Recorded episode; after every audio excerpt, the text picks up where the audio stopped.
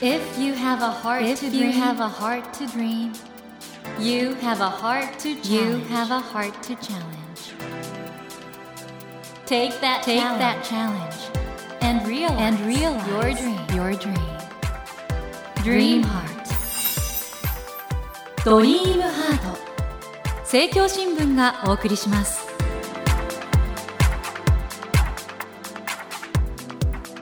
皆さんこんばんは茂木健一郎です。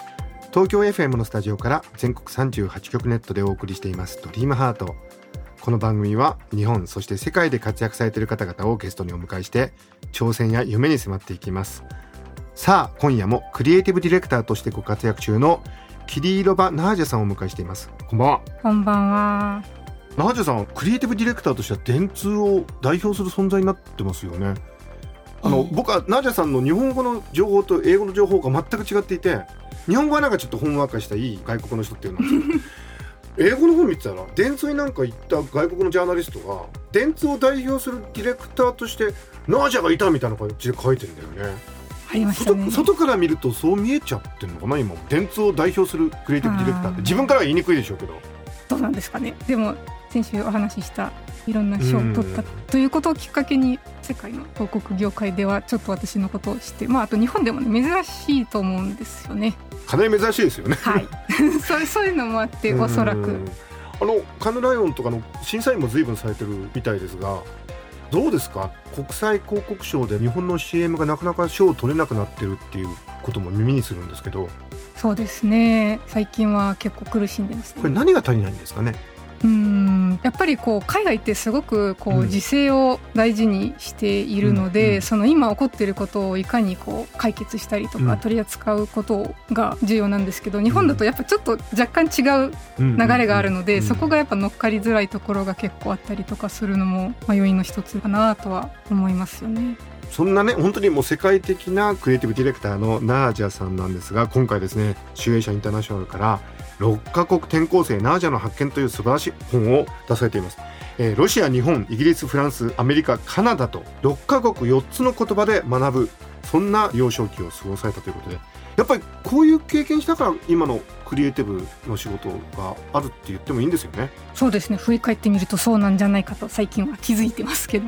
はいということはナージャさんのように創造的な人になるためのヒントがここにあるかもしれないと。かもしれないですね。ですよね。で大人でもそうだし今子育て中の方はお子さんのためにこれちょっと、ぜひあともう一つ日本の小学校もいいとこあるんですよね。はいたくさんいいところありますよ。ということで今日はナージャさんの創造性の秘密そして日本の小学校実はいいところがあると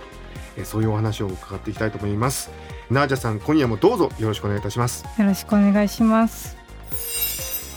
ドリームハート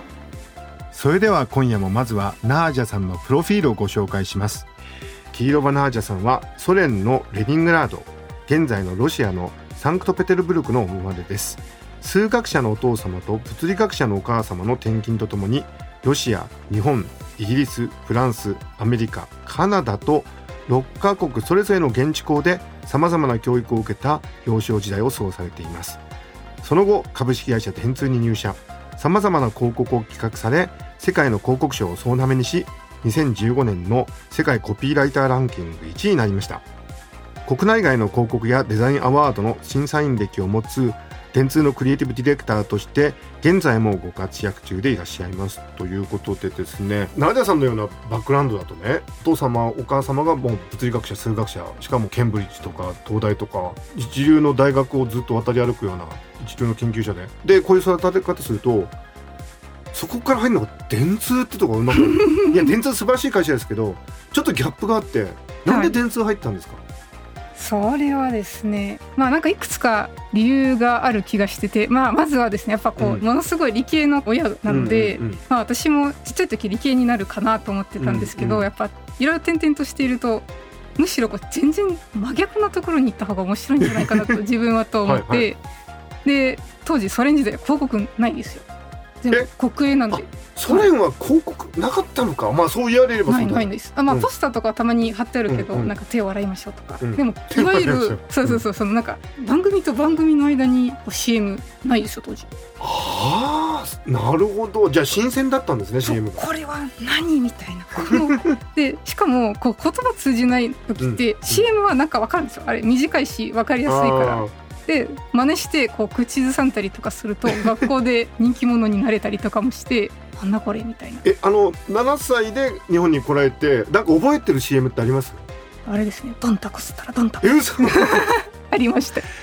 ああドンタコスったらドンタコスね。はいとか。もう意味わかんないけど覚えて学校でそれっぽく言うとみんなギャハハっつって初めて喋ったみたいになってあそれはそうだよ。だって向こうでやって外国の人だと思ってるから。そうそうそう。なんで知ってるのみたいになって。へ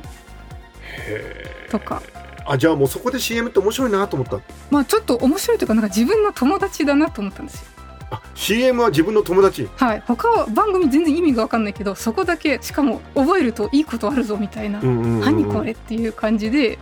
で他の国に行っても、うん。まあ、テレビがなかった時もあったけど、大体そういうのを覚えてやると、まあ、受けるわけですよそうそうコマーシャル覚えるとそう。そのなんかコミュニケーションのツコールになる。ミュニケーションツールになる。なるほど。というのも待ったりもしたしあと私多分アイディアを考えるのがすごい好きなので、なんかそういうアイディアを考える仕事もなんかないかなとうん。思ってたり、あとこんだけ転校するとこう末期っぽいというか、うん。すぐ新しいこととかに興味がうんうん出てきちゃうから、そういういろいろできそうなアイデアをいっぱい考えていっぱい困ってる人を助けられるってなんだろうと思った時に CM というか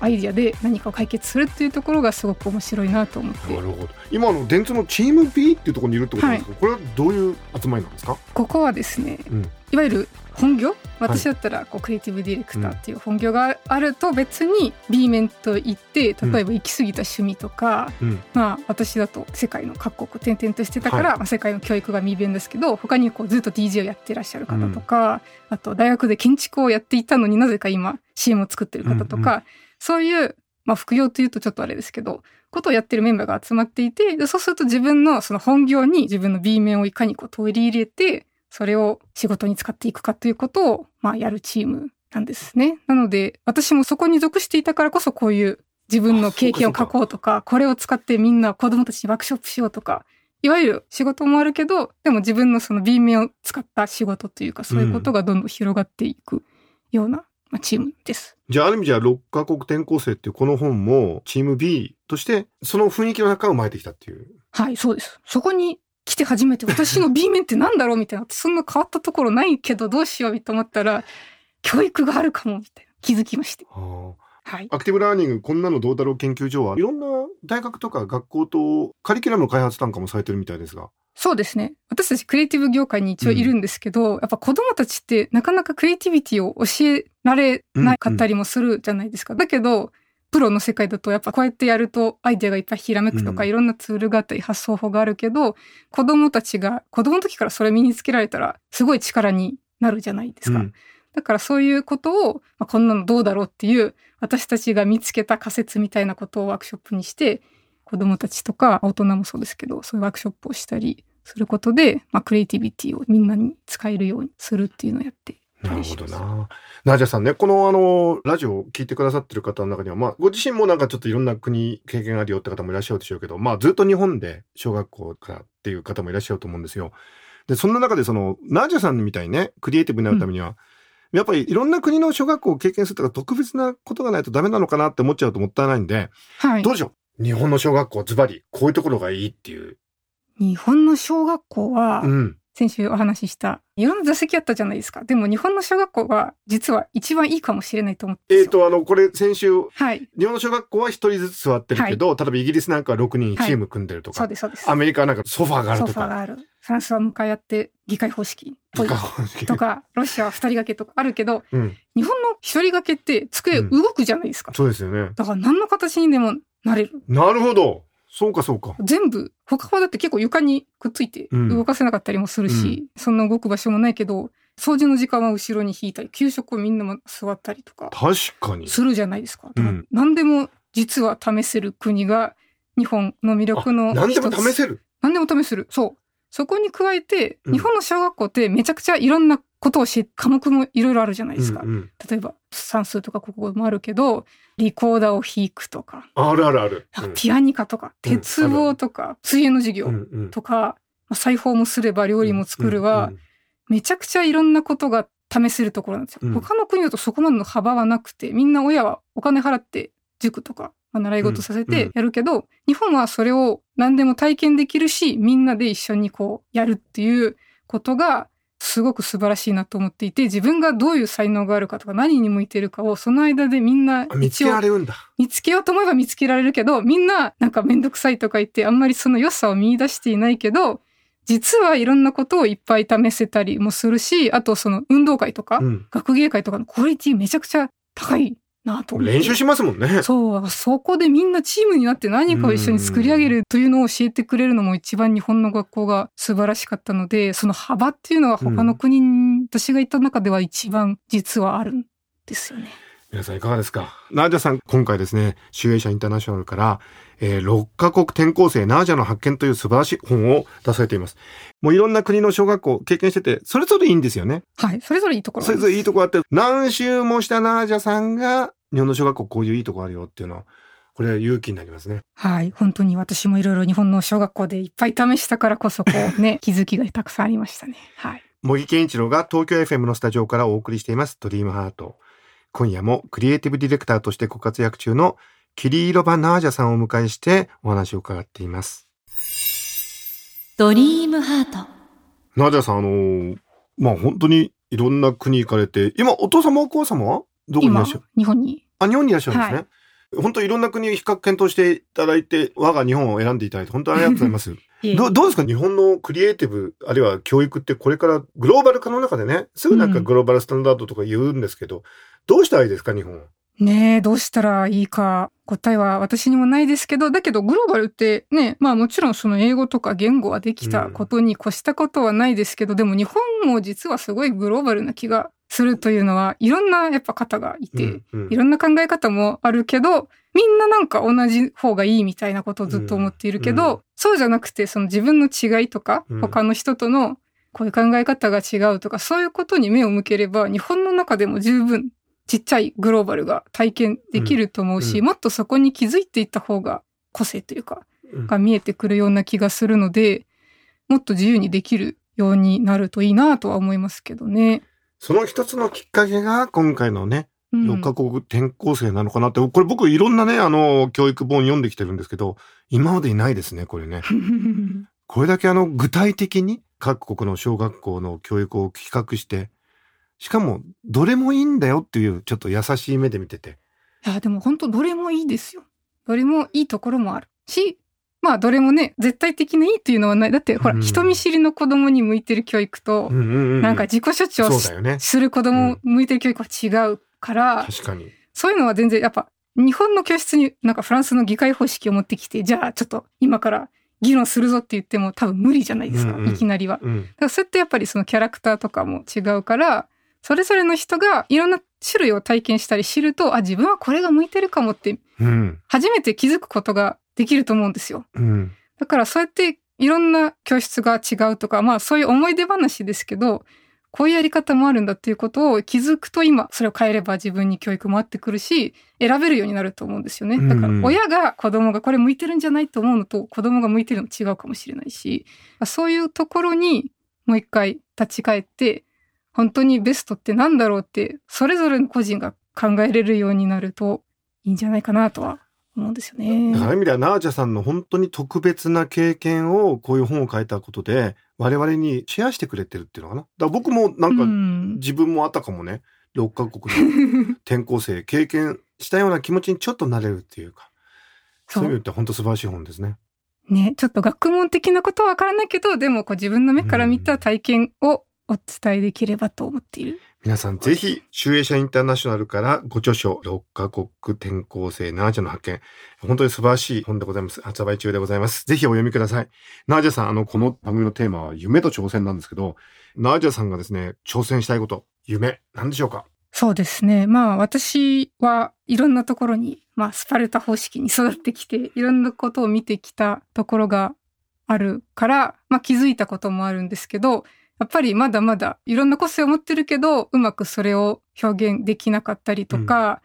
息苦しかったりもすることもあると思うんですけど、特に子供の頃とか普通がいいと思うけど、実は普通じゃない方が大人になると能力に変わったりするので、うんうん、そういうことをまあ自分がもし何か人にシェアできるものがあれば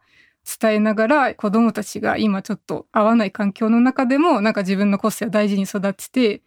自分らしく大人になっていくためにまあアイディアももちろんね使ったりとかいろんなことができると思うんですけどそういう世の中にちょっと近づけていけるように貢献したいなと思っています。ぜひあのこの本がある意味ではその日本の子供たちにねいい影響を与える第一歩だと思うんで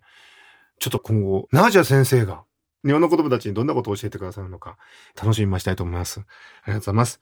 ナージャさんは現在、集英社インターナショナルより、ご著書6カ国転校生ナージャの発見を発売されていらっしゃいます。今回ですね、こちらのご著書を番組プレゼントとして、直筆サイン入りで3冊いただきました。ご希望の方はですね、この後番組のエンディングで応募方法をご案内いたしますので、もう少しお待ちください。ということで、森健一郎が東京 FM のスタジオからお送りしています、ドリームハート。今夜もクリエイティブディレクターとしてご活躍中のキリーロバ・ナージャさんをお迎えしました。ナージャさん、2週続けて本当にありがとうございました。ありがとうございました。Never let go of that dream. Never forget that heart to challenge. Dream heart. 茂木健一郎が東京 FM のスタジオから全国38局ネットでお送りしてきました「ドリームアート」今夜もクリエイティブディレクターとしてご活躍中のキリーロバ・ナージャさんをお迎えしましたいかがでしたでしょうか？ナージャさんがその教育にね関心を持ってくださってるってのは本当に僕嬉しいなと思うしまずその時にね日本の小学校って本当にいいんですよと。ひょっとしたら世界のいろんな国あるけど一番いいかもしれませんよってただそれをまだ日本の我々が生かしきれてないんじゃないんですかっていうメッセージはね本当に嬉しかったしこれからのナージャさんがですねひょっとしたら日本の教育いろいろ子どもたちへのね働きかけとか子どもたちにいい影響を与えるような活動をですねしてくださるのかなと思ってそれが本当に楽しみになってまいりました。その原点となるというんでしょうか。今回のですね6カ国転校生ナージャの発見これぜひお読みいただきたいなといろいろな国の小学校のあり方をイラスト付きで分かりやすくその違いを説明していてもう目から鱗がポロポロ落ちるような本となっております。ぜひ皆さんお読みください。それではお待たせいたしました。プレゼントの応募方法をご案内いたします。集英社インターナショナルより発売中のナージャさんのご著書6カ国転校生ナージャの発見。こちらにナージャさんの直筆サインを入れて3名の方にプレゼントいたします。ご希望の方は必要事項を明記の上ドリームハートのホームページよりご応募ください。私模擬に聞きたいことや相談したいことなどメッセージを添えていただけると嬉しいです。なお当選者の発表は商品の発送をもって返させていただきます。たくさんのご応募お待ちしております。そしてスマホアプリオーディではドリームハートの番外編番組茂木健一郎のポジティブ脳教室を配信中です。ぜひこちらも聞いてみてくださいね。